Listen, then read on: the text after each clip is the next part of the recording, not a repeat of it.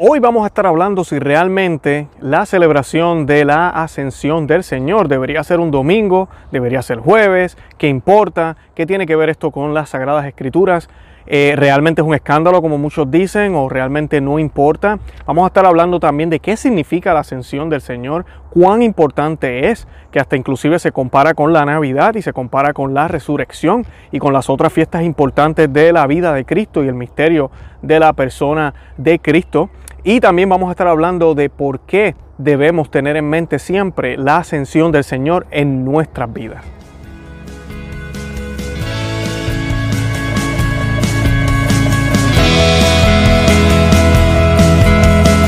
Bienvenidos a Conoce, Ama y Vive tu Fe. Este es el programa donde compartimos el Evangelio y profundizamos en las bellezas y riquezas de nuestra fe católica.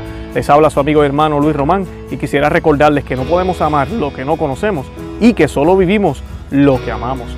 Como les dije, hoy vamos a estar hablando un poco de la ascensión del Señor. Hoy es día de la ascensión del Señor. Este programa está saliendo ah, por primera vez públicamente en este jueves, en un jueves. ¿Y por qué jueves? Muchas personas ni siquiera saben y dicen, pero la ascensión no se supone que se celebre el domingo que viene. Pues no, la ascensión siempre ha sido celebrada jueves y de por sí cae jueves y de eso es lo que vamos a estar hablando hoy.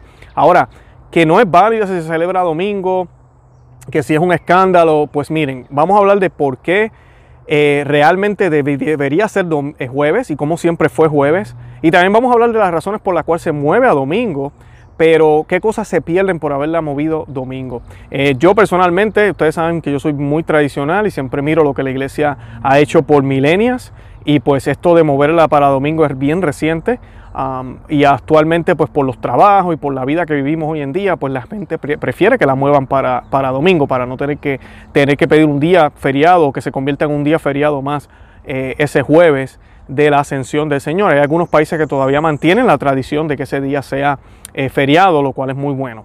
Y pues de eso es que vamos a estar hablando en el día de hoy. Pero antes de que comencemos, yo quisiera que hiciéramos una oración a la Santísima Virgen lo vamos a hacer a través de la intercesión de San Alcemo, quien escribió esta oración, y la hacemos en el nombre del Padre y del Hijo y del Espíritu Santo. Amén.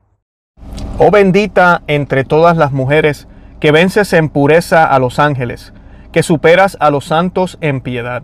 Mi espíritu moribundo aspira a una mirada de tu gran benignidad pero se avergüenza al espectro de tan hermoso brillo. Oh Señora mía, yo quisiera suplicarte que, por una mirada de tu misericordia, curases las llagas y úlceras de mis pecados. Pero estoy confuso ante ti a causa de su infección y suciedad. Tengo vergüenza, oh Señora mía, de mostrarme a ti en mis impurezas tan horribles, por temor de que tú, a tu vez, tengas horror de mí a causa de ellas. Y sin embargo, yo no puedo, desgraciado de mí, ser visto sin ellas entonces. Ahora y siempre, oh dulce corazón de María, sed la salvación mía. Estas gracias espero alcanzar de vos, oh corazón amantísimo de mi madre, a fin de que pueda veros y gozar de Dios en vuestra compañía por toda la eternidad en el cielo. Amén. En el nombre del Padre, y del Hijo, y del Espíritu Santo. Amén. Bueno, y la información que tengo aquí es la siguiente. El número 22 de las normas sobre el calendario dice que los 50 días que van desde el domingo de resurrección hasta el domingo de Pentecostés han de ser celebrados con alegría y exultación, como si se tratase de un solo día festivo, como si fuera un gran domingo. Ese es el llamado que nos hace la iglesia. E inclusive, hoy que estamos hablando de que si es jueves o domingo, este es uno de los puntos que quiero traer a colación, para que no tampoco demonicemos, como quien dice, a las parroquias que lo mueven para domingo. En el pasado, de por sí, estas tres fiestas, lo que era la resurrección, la ascensión y, Pentecostés prácticamente se celebraba como si fuera una sola fiesta. La iglesia poco a poco entonces fue eh, cambiando estas cosas y fue oficializando como vamos a estar viéndola hoy. Pero realmente esos misterios van conectados, son muy conectados y van juntos. Pero los celebramos en distintos días Primero, para poder darle vida a la liturgia, son eventos históricos que cayeron específicamente en un día. Pentecostés cae, ¿verdad? 50 días después de la Pascua, um, que también Pentecostés lo celebraban los judíos de su manera, y nosotros eh, los, se celebró un día en específico, pasó un día en específico en la historia, no tan solo fue, no estamos simplemente recordando un evento que se puede recordar en cualquier día, sino que estamos recordando un evento que pasó en un día en específico. Lo mismo sucede con la ascensión del Señor, las escrituras nos dicen que fueron 40 días después de la resurrección, o sea que no es solo el hecho de que sí, Él, él, él subió al cielo, y tiene un significado espiritual para nosotros y un significado también histórico, sino que pasó en la historia en un tiempo en específico. Entonces hay que celebrarlo ese día. Y la resurrección sabemos que fue el domingo después de, de, Pascua, ese domingo eh, después de la, de la crucifixión de nuestro Señor Jesucristo. Lo mismo, siempre se celebra ese mismo domingo, no se cambia. Eh, ni, ni, va basado en otras cosas. Eh, nosotros celebramos 40 eh, días después de la resurrección porque el hecho de los apóstoles dice eso. O sea, que la ascensión se celebra 40 días después de la resurrección. Y si usted hace la matemática de domingo, de ese domingo de resurrección a 40 días, siempre va a caer el jueves. El día de la ascensión siempre va a caer jueves. Y en España existe un eh, refrán muy popular, yo lo había escuchado también en otros lugares, que dice que tres jueves hay en el año que relucen más que el sol o que brillan más que el sol, que son jueves santo, ¿verdad? Jueves santo siempre va a ser jueves santo. Tenemos Corpus Christi, ¿verdad? Que es eh, el día de que se celebra el milagro eh, eucarístico, pero también se celebra el cuerpo de Cristo, la presencia de la Eucaristía, y el día de la ascensión. Esos días siempre se celebran jueves, siempre, según el calendario litúrgico. Y en el caso de la ascensión, que es lo que estamos hablando hoy, eh, a partir del siglo IV, la iglesia fijó esta fecha 40 días después de la Pascua. La intención es claramente replicar los 40 días eh, días de la cuaresma, pero también los 40 días que nos dicen las Sagradas Escrituras que pasaron. A raíz del, concordato firmado entre Bonaparte y Papa Pío VII, la ascensión pasó a ser una de las cuatro fiestas obligatorias con Navidad, la Asunción y el Día de Todos los Santos. ¿Y por qué mencionamos esas? Hay más fiestas, pero esas fiestas tienen un, un día en específico. Es un número o es un momento en específico, tantos días después de tal, de tal domingo. El Día de Todos los Santos, ¿verdad? Siempre se celebra un mismo día en noviembre, ¿verdad? El primero de noviembre. Tenemos el Día de Navidad el 25 de diciembre. Y no importa el día que caigan, siempre caen en esa fecha. Y eso es lo que hemos perdido con la ascensión del Señor, porque eh, el hecho de que la muevan para domingo no se siente como una fiesta. Cuando es fiesta es cuando nos toca hacer algo distinto, nos toca salirnos del ordinario y hacer algo extraordinario, como ir un jueves a la iglesia, cuando normalmente nosotros no vamos un jueves a las parroquias, pues nos tocaría hacerlo esta vez porque es un día de fiesta. Eso hace esa diferencia y le da esa importancia. Esa es una de las razones por la cual yo estoy en contra de que lo cambien para domingo. Eh, no se siente como que es la ascensión. El domingo yo tengo que ir a la Santa Misa, inclusive mucha gente llega a la, iglesia y ni saben que es el día de la ascensión. No se siente como que hay esa fiesta y, el, y la ascensión no es cualquier otra cosa, no es como como cualquier otro milagro que sucedió. Hay una importancia grandísima, de eso vamos a hablar a unos minutos, de la ascensión del Señor. Eh, al igual que celebramos el evento de que el Señor se hace hombre, también celebramos el evento de su resurrección, eh, celebramos Pentecostés como viene el Espíritu Santo, ¿verdad? El, Paráclito prometido por nuestro Señor Jesucristo. Igual manera celebramos su ascensión, Él asciende en cuerpo eh, y alma y en divinidad y en todo, asciende completamente su cuerpo al cielo. y los apóstoles lo ven, lo, lo, pueden palpar eso que sucedió. Y pues eh, la, también hay algo que se nos pierde aquí, es que muchas personas a veces no saben de dónde viene la palabra novena. La novena significa nueve, ¿verdad? Nueve días, nueve días de oración. Y una pregunta que una vez a mí me hicieron fue cuál es la primera novena que se compuso, porque hay tantas novenas en nuestra devoción católica, nuestra fe católica. Y la primera novena es la novena de Pentecostés y esa novena es bíblica, está en la Biblia. Si usted cuenta del jueves de la ascensión al domingo de Pentecostés hay nueve días. Esa es la primera. Y dice la Biblia que ellos se fueron de donde el monte donde nuestro Señor asciende a Jerusalén a esperar, ¿ok? A esperar por, por, el, por, el, por el Paráclito prometido. Se fueron a esperar por el Espíritu Santo. Y pues eh, eh, pasaron cuántos? Nueve días. Y dice las Escrituras que estaban en oración. Eh, con, con María Santísima. Por eso estas novenas las debemos siempre hacer por la intercesión de la Santísima Virgen. Qué hermoso. Y está en la Biblia. Esto es lo más, lo más como diría en Puerto Rico, lo más brutal. ¿ok? En Colombia, lo más bacano. Eh, no sé, no voy a seguir diciendo palabras de diferentes países, pero eso es lo más bonito, ¿no? El hecho de que, de que esté en la Biblia nueve días de oración eh, estuvieron los apóstoles, la primera comunidad cristiana. Así que esto de los nueve días no es invento de ahora, de, de esta iglesia nueva católica, no. Por eso yo siempre digo, los primeros cristianos, y hay gente que me ha escrito y me han dicho, pero ¿por qué tú dices cristiano? Deberías decir católico. No, es que los verdaderos cristianos eran católicos profesaban la fe católica. Católica significa universal, la única fe que predicó nuestro Señor, que nos enseñó nuestro Señor y predicaron los apóstoles. Nosotros somos los primeros cristianos, a nosotros fueron, a los católicos fue a quien se les llamó cristianos por primera vez en las Sagradas Escrituras. Y esos cristianos hicieron una novena, esos cristianos católicos, una novena antes de que viniera el Espíritu Santo. Y se pierde eso si se mueve a domingo, porque entonces solo hay siete días de un domingo al otro domingo. ¿verdad? se pierde ese sentido. El salmo que vamos a estar leyendo ese día, o que vamos a estar meditando, se los recomiendo, Salmo 47, 46 en, traducción, dependiendo de la traducción, eh, dice lo siguiente, escuchen qué lindo, dice, aplaudan todos los pueblos, aclamen al Señor con gritos de alegría, porque el Señor, el Altísimo, es temible, es el soberano de toda la tierra, el Señor asciende entre aclamaciones, asciende al sonido de trompetas, canten, canten a nuestro Dios, canten, canten a nuestro Rey. Él es, el Señor es el rey de toda la tierra, cántele un hermoso himno. El Señor reina sobre las naciones, el Señor se sienta en su trono sagrado. Y ese es el misterio que nos describen los evangelios. Y miren lo que nos dice San Mateo. Dice, en aquel tiempo los once discípulos fueron a Galilea, a la montaña donde Jesús los había citado. Al verlo se postraron delante de él. Sin embargo, algunos todavía dudaron. Acercándose Jesús les dijo, yo he recibido todo poder en el cielo y en la tierra. Vayan y hagan a todos los pueblos que sean mis discípulos.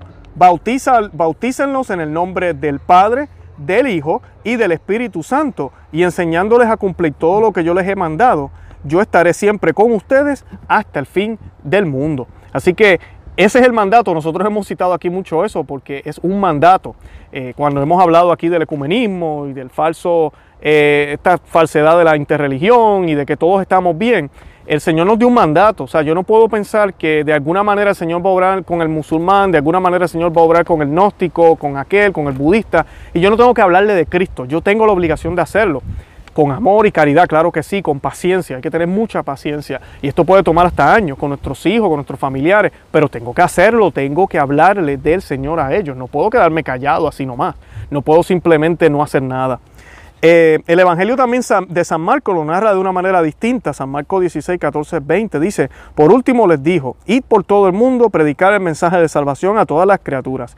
El que creas y se bautice se salvará, pero el que no crea será condenado. A los que crean le acompañarán estos milagros. En mi nombre lanzarán los demonios, hablarán nuevas lenguas, eh, podrán tocar serpientes y si algún licor venenoso bebieren no les hará daño pondrán las manos sobre los enfermos y quedarán estos curados. Así el Señor Jesús, después de haberles hablado varias veces, fue elevado al cielo y está sentado a la diestra de Dios. Y sus discípulos fueron, fueron y predicaron en todas partes, cooperando cooperando el Señor y confirmando su doctrina con los milagros que los acompañaban. Ven que hay como una, hay una, como si ya el Pentecostés hubiese llegado cuando a veces leemos estos evangelios, ¿no? Es lo que la iglesia nos dice también. Pero ven el mensaje, el mismo.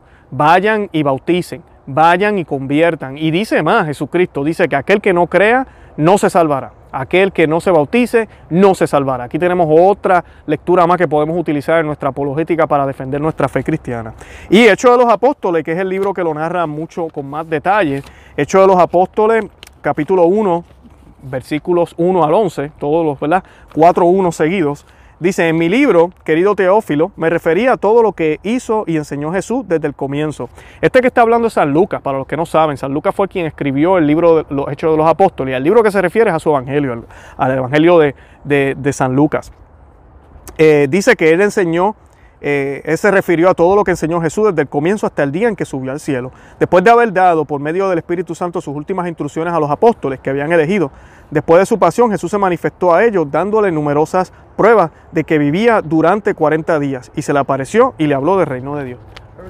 En una ocasión, mientras estaban comiendo con ellos, les recomendó que no se alejaran de Jerusalén y esperaran la promesa del Padre. La promesa les dijo que yo les he anunciado. Porque Juan bautizó con agua, pero ustedes serán bautizados en el Espíritu Santo dentro de pocos días. Los que estaban reunidos le preguntaron, Señor, ¿es ahora cuando vas a restaurar el reino de Israel? Él le respondió, no les corresponde a ustedes conocer el tiempo y el momento que el Padre ha establecido con su propia voluntad. pero recibirán la fuerza del Espíritu Santo que descenderá sobre ustedes y serán mis testigos en Jerusalén, en toda Judea y Samaria y hasta los confines de la tierra. Dicho esto, los, los apóstoles lo vieron elevarse y una nube lo ocultó de la vista de ellos como permanecían con la mirada puesta en el cielo mientras Jesús subía, se le aparecieron dos hombres vestidos de blanco, que les dijeron, hombres de Galilea, ¿por qué siguen mirando al cielo?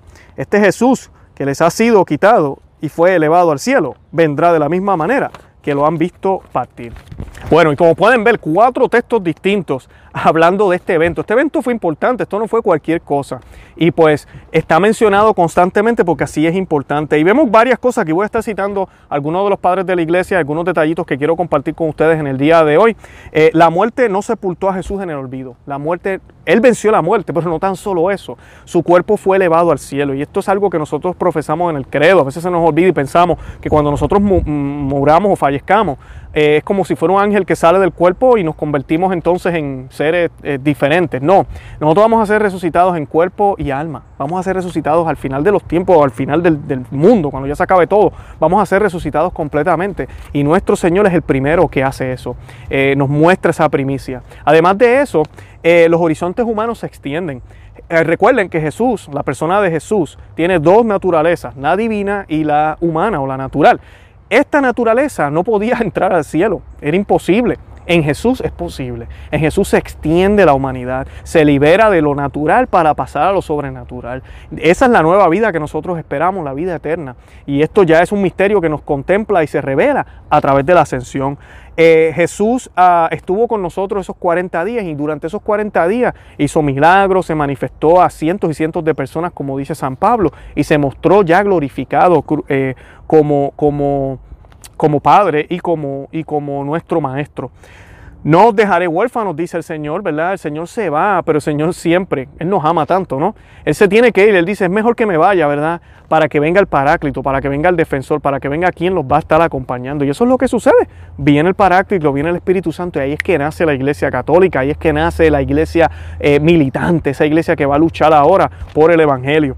Según San Leo Magno, dice, pudimos conocer mejor a Jesús a partir del momento en que regresó a la gloria del Padre. Nuestra fe, más ilustrada, aprendió a elevarse por medio del pensamiento y a no necesitar ya del contacto de las sustancias corporal de Cristo, en la cual es menor que el Padre, puesto que permaneció la misma sustancia del cuerpo glorificado. La fe de los creyentes es invitada allí, donde no con mano terrena, sino con espiritual inteligencia, se palpa el unigénito igual al que le había engendrado. Esta es la razón por la cual el Señor, después de su resurrección, dijo a la Magdalena, que representaba a la persona de la iglesia, al acercarse a él para tocarle, le dijo, no me toques, pues todavía no he subido a mi Padre. Es decir, no quiero que busques mi presencia corporal, ni que me reconozcas con los sentidos carnales. Te emplazo para mayores cosas, te destino a bienes superiores. Cuando suba a mi Padre, me palparás más real y verdaderamente, tocando lo que no palpes y creyendo lo que no veas. ¡Wow! ¡Qué misterio, ¿no? ¡Qué misterio! Ahí está la Eucaristía completamente, pero hay mucho más que eso ahí, de verdad que hermoso, hermoso. Y es la forma en que nuestro Señor ahora quiere que manifestarse en nuestras vidas. Se fue, su cuerpo ya no está aquí. Se fue, pero no se fue. Se fue, pero se quedó. Pero ya no está, es un misterio y tenemos que creerlo por fe. Sabemos que Él subió y ascendió al cielo. Santo Tomás de Aquino dice que Jesús demuestra, eh, eh, haciendo, privándonos de su presencia corporal, se volvió todavía más útil a nuestra vida espiritual. Primero por el aumento de la fe, que recae en las cosas que no se ven, por lo cual dice el mismo Señor en Juan 16, 8, que cuando venga el Espíritu Santo convencerá al mundo en lo que se refiere a la justicia, a saber, la de aquellos que creen, como dice a San Agustín, porque la sola comparación de los fieles con los infieles es una censura. Por lo cual añade, porque voy al Padre y ya no me veréis. Bienaventurados pues los que no ven y creen. Y así nuestra, a mí, así nuestra justicia será aquella de la que el mundo será convencido porque creéis en mí, a quien no veréis. Excelente. Y en la suma teológica también, el, eh, nuestro eh, héroe Santo Tomás de Aquino, la suma teológica, tercera parte, cuestionamiento 57, artículo 3, dice, grandiosa escena y acontecimiento inédito. Elías subió también, pero arrebatado en un carro de fuego, y no por sus propias fuerzas. Cristo, en cambio, sube al cielo por su propia virtud ante todo por la virtud divina y luego por la virtud del alma glorificada que mueve el cuerpo como quiere. Hermoso. Y esto es importante de entender. Por eso es que decimos la ascensión del Señor y a la Santísima Virgen decimos la asunción de la Santísima Virgen porque la Virgen fue elevada. Cristo va por sus propios méritos y Él va por sí mismo también. Él es Dios. Son una cosa que hay que siempre distinguir. San Juan Cristósomo comenta al respecto para que no dijesen algunos que abandonando a los suyos había ido a manifestarse y aún con cierta obstinación o alardearse ante los extraños, ordenó que se diesen a conocer las pruebas de su resurrección, primeramente a los mismos que había, habían matado a Jesús, en donde se sometió al temerario, al temerario tentado. Porque si los que habían crucificado al Señor mostraban que creían, se tendría una gran prueba de la resurrección. Por otro lado, también prosigue San Juan Crisóstomo, Así como en un ejército que se dispone a atacar al enemigo, el general no permite salir a nadie hasta que todos estén armados, así Jesús no permite que sus apóstoles salgan a pelear hasta que sean armados con la venida del Espíritu Santo. Y pues eh, importante eso, ¿no? El hecho de que nuestro Señor nos quiere dar las armaduras, esas armaduras que San Pablo luego va a hablar también, nos las da a través del Espíritu Santo. Entonces tú y yo tenemos el poder de nuestro Señor Jesucristo en nosotros para poder evangelizar. Primero con nuestras obras, ¿verdad? Por nuestros frutos nos van a conocer, pero también con nuestras palabras, con nuestras actitudes, con nuestra forma de, de vivir, con nuestra forma de sentir, con nuestra forma de hablar, con todo lo que hacemos. ¿Y por qué razón el Espíritu Santo no bajó sobre los apóstoles de inmediato? Convenía que nuestra naturaleza se presentase en cielo y que se realizasen las alianzas y que después viniera el Espíritu Santo y se celebrasen los eternos gozos. Eso lo opina Teofilacto. ¿okay? Bien importante también el hecho de que nuestro Señor quería que la humanidad, en Él, Él es el quien eleva a la humanidad, pudiera tener acceso al cielo y fuera elevada al cielo. Ahora los ángeles tienen que arrodillarse ante nuestro Señor Jesucristo, no tan solo Dios en términos divinos, sino Dios hombre. Dios hombre, Dios ser humano, igual que tú y yo. Perfectamente Dios todo el tiempo, no estoy diciendo que dejó de ser Dios, pero ahora es humano. Y ante nuestra reina que luego es ascendida también al cielo, los ángeles y todas las cortes celestiales doblan rodillas. Por eso que Satanás no quería seguir con el plan, porque era tan soberbio y tan orgulloso que él decía, yo no me voy a arrodillar delante de un ser humano, pero ese ser humano no es cualquier ser humano, es Dios. Y era elevado a la humanidad y ese es el plan de Dios, es lo que él quería hacer, quería hacerse de unos hijos que compartieran en él una comunión eterna. Y los ángeles también tienen una comunión con Dios siempre y cuando estén en obediencia con el Señor, al igual que nosotros debemos estar en obediencia con el Señor para poder participar de la misma. Y María, después de la ascensión, hay muchos eh, teólogos, esto se debate, no está en la Biblia, pero se cree que María, la Santísima Virgen María, estuvo presente en la ascensión. Eso es lo que se cree. ¿Por qué? Porque pues luego es mencionada en todos los eventos que suceden luego, especialmente en Pentecostés. Y sabemos que María estuvo con la iglesia naciente todo el tiempo orando por ella. Siempre que yo escucho las palabras de, cuando se nos narra la historia de Pentecostés, siempre pienso en nuestras parroquias, porque muchas de ellas tienen nombres de Nuestra Señora. E inclusive la parroquia que yo iba cuando pequeño ni siquiera tenía una cruz arriba, tenía una imagen de la Virgen. Y había una cruz gigante, pero al otro lado. Y pues eh, e, esa imagen simboliza lo que es. La iglesia siempre va de frente con María. María va de frente con nosotros. María es esa que nos lleva a Jesús. Eh, todos vamos hacia Jesús, incluyendo María. Todos seguimos a Jesús. Jesús es el único Salvador, es el mediador. Estamos celebrando la ascensión aquí de Jesús. Jesús nuestro Salvador, nuestro Redentor, si no fuera por Él, por esa cruz que Él sufrió, no estuviéramos salvos, definitivamente. Pero todos en comunidad, yo no voy tan solo con mi mamá, con mi papá, mi esposa, mis hijos. Hey, yo voy de la mano de María, la madre del Señor, quien fue dada por madre a nosotros también. Bendito sea Dios por eso. Y eso no se nos puede olvidar porque ella va a estar ahí en esa novena que les hablé ahorita, que va a comenzar hoy jueves y termina el día de Pentecostés. Yo los exhorto a que hagan la novena de Pentecostés. Hay varias versiones. Eh, yo les voy a colocar aquí un enlace de, una que pueden hacer y mantengámonos sobre todo en oración. Mi recomendación durante este tiempo de Pascua, creo que ya me imagino que han escuchado de muchos sacerdotes, lee el hecho de los apóstoles, eh, eh, ver toda esta iglesia naciente que, que va moviéndose poco a poco y ver cómo el Espíritu Santo va obrando a través de ella. Además de eso, lean todos los pasajes relacionados con la resurrección. Hay muchísimos en el Evangelio. Están los discípulos de Maú, están todos los encuentros que hace el Señor después de resucitado, cuando se encuentra con sus apóstoles en la barca, eh, cuando comen pescado, todo eso es, hermoso ver todo lo que el Señor hizo antes de ascender al cielo y entender que hoy el Señor te envía a ti y me envía a mí. Y más en estos tiempos de crisis y apostasía, a realmente alabar a Dios, nos envía a, dar testimonio de Él, a hablar con claridad y hacer que todos sean sus discípulos. Así tu sacerdote tal vez lo olvidó, el obispo, hacer a todos tus discípulos. Si, si tu sacerdote no lo ha olvidado y lo está haciendo perfectamente, muy bien, déjale saber, déjale saber que tú estás orgulloso de tener un pastor como Él.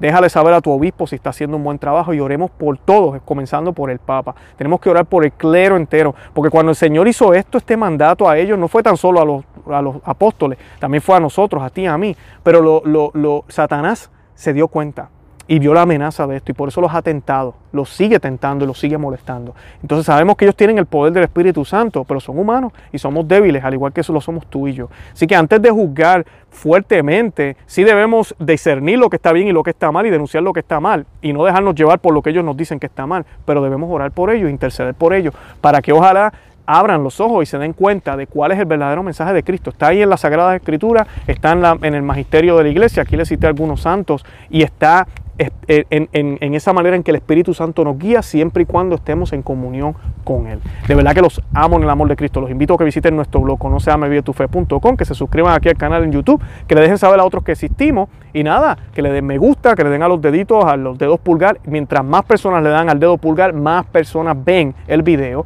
Es más recomendado y más se acercan aquí al canal nuestro. De verdad que gracias por todo, escríbanos y nada, los amo en el amor de Cristo. Los amo, dije los amo, los amo en el amor de Cristo. Feliz día de la ascensión del Señor y Santa María, ora pro nobis.